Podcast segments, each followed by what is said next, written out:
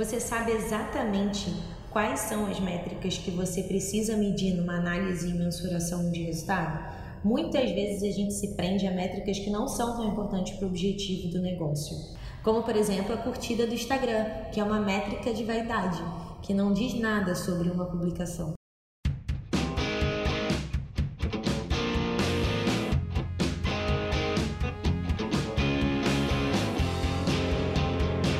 Sou a Brenda Martins. E eu sou a Tatiana Maia. Nesse episódio, a gente vai falar sobre os desafios de como apresentar uma análise e mensuração de resultado de forma objetiva. Eu acho que o desafio é, dos profissionais do mercado acabaram surgindo pela necessidade, né? A gente, é, ninguém faz nada sem olhar o que está sendo feito, né?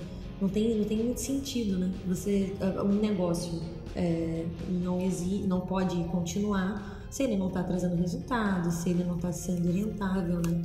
Aí que é, eu acho que surgiu a necessidade e a gente começou a ter que aprender a lidar com essa necessidade e aprender a, a trabalhar em cima dela. Eu sou uma pessoa que nunca gostei de trabalhar com números, nunca gostei de trabalhar com dados. Mas isso que você falou é muito legal, porque é, quando eu que produzo conteúdo, por exemplo, é muito, é muito fácil para mim criar. Então eu, eu venho aquela inspiração, eu quero criar e eu faço. Mas o pós sempre foi muito complicado para mim, porque eu não via, tipo, você posta uma foto no Instagram, você vê quantas curtidas tem, mas você não sabe o alcance, você não sabe é, quem viu, por que ah, viu. É. E aí, quando eu comecei a trabalhar com dados, que eu comecei a ter que olhar, e aí foi um desafio muito grande para mim, eu comecei a perceber a importância disso, que é justamente o que você falou. Eu comecei a ver que o resultado do meu trabalho estava ali. E para eu é. saber o resultado do meu trabalho, eu precisava entender daquilo. E aí, a gente que produz conteúdo, muitas vezes a gente produz muita coisa e, por exemplo, a primeira postagem no Instagram, você vai meio dar um tiro no escuro. Você não sabe para onde que vai, quem você vai atingir. E quando você analisa isso depois, seja em qualquer meio, com o digital, com os dados, você agora tem como chegar sem precisar dar um tiro no escuro de novo. É, algumas pessoas falam que as métricas e a análise de dados atrapalham a estratégia da empresa. E pelo contrário, né, eu acho que ela pode revirar realmente de Sim. ponta cabeça do que você tinha planejado, mas por um motivo bom, né? Sim, você porque... conheceu melhor o teu consumidor. E não, de nada adianta você ficar indo lá fazendo a mesma coisa sempre, se no final não vai dar resultado. Se na primeira vez você já tem como analisar aquilo e ver se vai dar certo ou não, você pode tentar muitas outras vezes até achar a fórmula que para você dá certo. Exatamente. E isso, não, isso é uma forma de melhorar o seu trabalho, não de manipular o seu trabalho. É. Eu acho que é uma forma do planejamento ser orientado a dados reais, não um achômetro. Né? Você não vai, ah, eu acho que esse conteúdo vai dar certo, ou eu acho que essa estratégia de negócio numa empresa vai dar certo, um achômetro. Não, é em cima de dados. Né? Eu acho que também uma outra coisa que é muito importante é saber qual é a frequência que analisa isso. É, a gente às vezes, é, eu já vi, isso já aconteceu comigo e, e, já vi acontecer em outras empresas, de esperar muito tempo para analisar. E é, a, gente, a gente, na Arca, a gente faz muito isso de incentivar os nossos clientes a analisarem dados constantemente. É, a gente manda mensalmente para os nossos clientes como que o programa de recompensas fidelidade da empresa dele é, se comportou naquele mês e a gente já dá algumas sugestões de como, o que, que ele pode fazer para o próximo mês. Então a gente tem que monitorar e entender o perfil do, do, consumidor, né? E, e, entender também que cada época do ano é de uma forma. E, e outra coisa que uma vez uma professora falou que eu achei o máximo é de que a gente tem que ficar muito atento a qualquer questão social que esteja acontecendo no país e no mundo. É, que isso afeta a venda, afeta o acesso das pessoas. Isso é engraçado, né? A gente não pensa nisso. Não. Às vezes você faz alguma coisa que você acha que aquele dia vai arrebentar é. e acontece alguma coisa absurda no mundo é, que não tem nada a ver com o teu negócio e afeta você. Eu, eu vou puxar um assunto aqui que não tem a ver. Que eu tava ouvindo um podcast que, fala, que falava sobre flopar no Instagram. Para quem não sabe o que é flopar, é quando você posta uma coisa e ninguém curte, ninguém comenta, não dá certo. E aí, é, as apresentadoras estavam comentando justamente isso, que às vezes é, blogueiras e tal, elas se preparam todas para fazer aquela postagem. Então, saiu linda na rua, tirou foto com maquiador, com fotógrafo e postou naquele dia. Só que no mesmo dia tá tendo queimado na Amazônia. Você acha que alguém vai se interessar por, um, por uma coisa, sendo que tá acontecendo um caos ao Sim. redor? Assim, você pode até se interessar, mas você vai pensar, caraca, por que ela tá postando uma foto de roupa enquanto o mundo tá acabando, sabe? É. Então isso afeta também é, o engajamento, afeta a, a, interação. a, interação das pessoas, porque é. querendo ou não elas vão olhar aquilo já com um olhar meio tipo, por que, que ela não tá falando da Amazônia também? Sim. E muitas vezes a gente fica na nossa bolha, né? A gente fica ali dentro do, do nosso trabalho, é. fazendo, acreditando, e justamente isso, a gente sai na rua linda, maquiada e tira foto e não olha ao redor, não, não vê que, tão, que tá acontecendo muitas coisas ao redor. E eu acho que isso é muito legal da gente ver, é muito legal da gente começar a enxergar e perceber que o nosso trabalho ele está inserido no mundo, então ele está inserido em todos os contextos que estão acontecendo. Sim. A gente acabou indo para esse lado, né? Vou só dar um, terminar esse, esse ponto falando também de um outro exemplo nosso que, que é o futebol. É, quando a gente, a gente, não pode lançar uma campanha depois de um time perder, por exemplo. Então a gente tem que dar um tempo.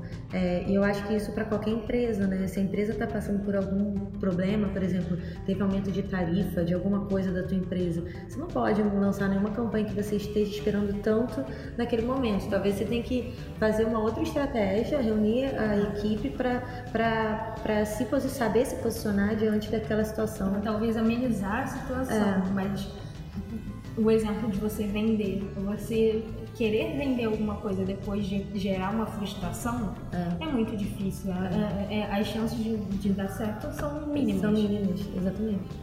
É, e outra coisa legal que eu acho que vale a pena a gente levantar aqui é, a gente, e a gente tem falado muito isso, é, hoje o nosso bate-papo está sendo muito é, voltado para quem é, se deparou com essa situação de, de precisar e, e, realmente viu a necessidade de analisar dados é, e que provavelmente está tendo dificuldade de exibir isso, de mostrar isso da melhor forma.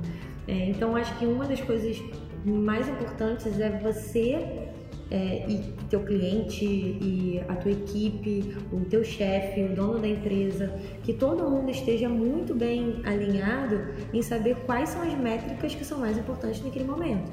Então, não adianta você chegar com uma análise de dados com números que, que você acha que é, que é o ideal e aí não tem sentido nenhum para o teu, teu chefe ou para quem, para o teu cliente que está recebendo.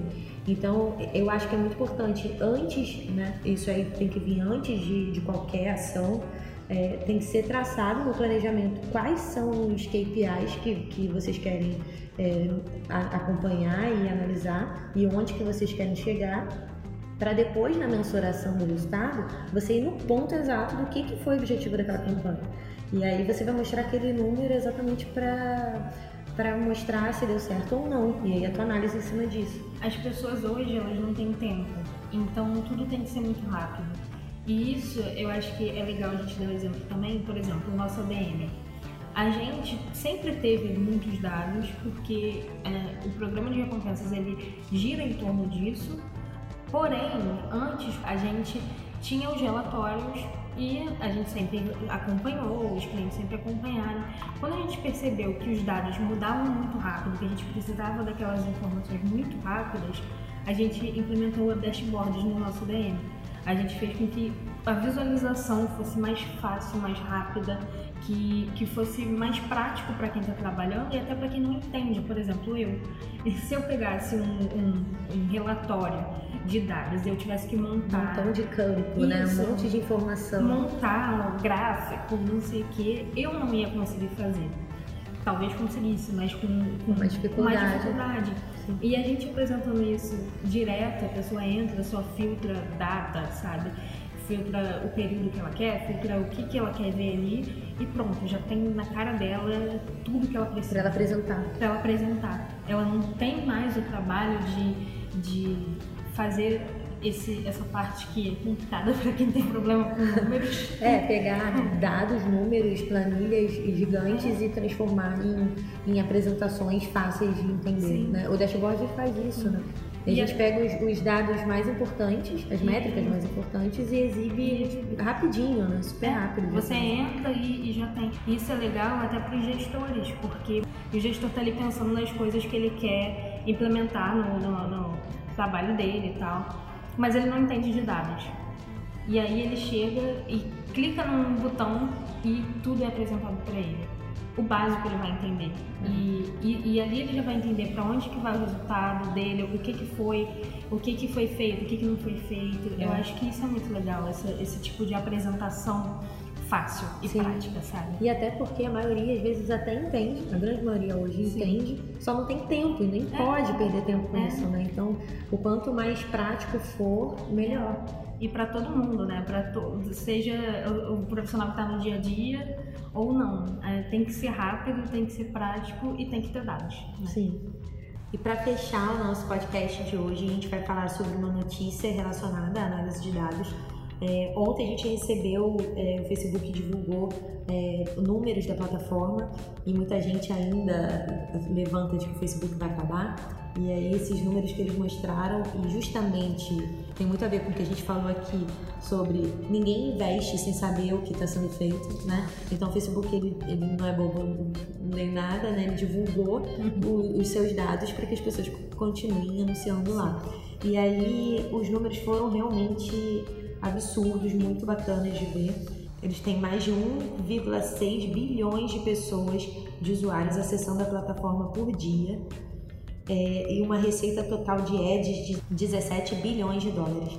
Eles fizeram também uma comparação, né, Brenda, com de 2018 para 2019. Para 19, é, com um aumento de 8,6% de usuários na plataforma ativos e ainda deram algumas dicas de como a gente tem que trabalhar para os próximos meses e 2020 que aí na porta, Sim. né? Então, eles deram um destaque muito grande para as formas de mensageria que o Facebook tem, que é o Messenger, o WhatsApp e o Direct do Instagram. Eu gosto desse, de pensar que a gente tem, gosta de ter uma relação com a empresa. A gente gosta de olhar para a empresa e achar que ela tá olhando pra gente, é uma relação humana, né? É, é, é, a gente dá forma àquela empresa. Então eu acho que até por isso eles destacaram, porque é, é uma forma de você se conectar com as pessoas e, gente, tem, tem um dado assustador, algo que tem crescido muito na plataforma. Gente, são aproximadamente um bilhão de stories compartilhados por dia. Isso é um número assustador. Absurdo. É, é, é, muito assustador, mas isso, fez, isso faz com que gere interação. E essa é uma das soluções que o Facebook também propõe, de você fazer anúncios que, que gerem interação, que as pessoas possam responder, que elas possam clicar, que elas possam jogar, que elas possam fazer alguma coisa. Então, eu acho que por isso o sucesso dos stories, porque as pessoas estão ali interagindo o tempo todo. Então, tá todo mundo no celular, tá todo mundo esperando interagir com alguém. A gente fica ali atrás da tela, mas a gente quer falar com alguém, a gente quer ter essa interação humana, mesmo que de forma virtual. Então, tem aí um bilhão de stories sendo compartilhados por dia para a gente ver, para a gente consumir e para a gente poder trabalhar em cima disso. É, Então é isso, pessoal. Esse foi o nosso bate-papo de hoje, nossas notícias. Eu espero que vocês tenham gostado. Se você quiser seguir a ARC, nós somos ARC Soluções em todos os canais. E se você quiser conhecer um pouco mais sobre a ARC, sobre os dados, a, a informação que você pode ter do teu consumidor é, dentro de programas de recompensas, plataformas de fidelização, entra no nosso site, é www.arcsoluções.com.br. Espero que você tenha tido insight.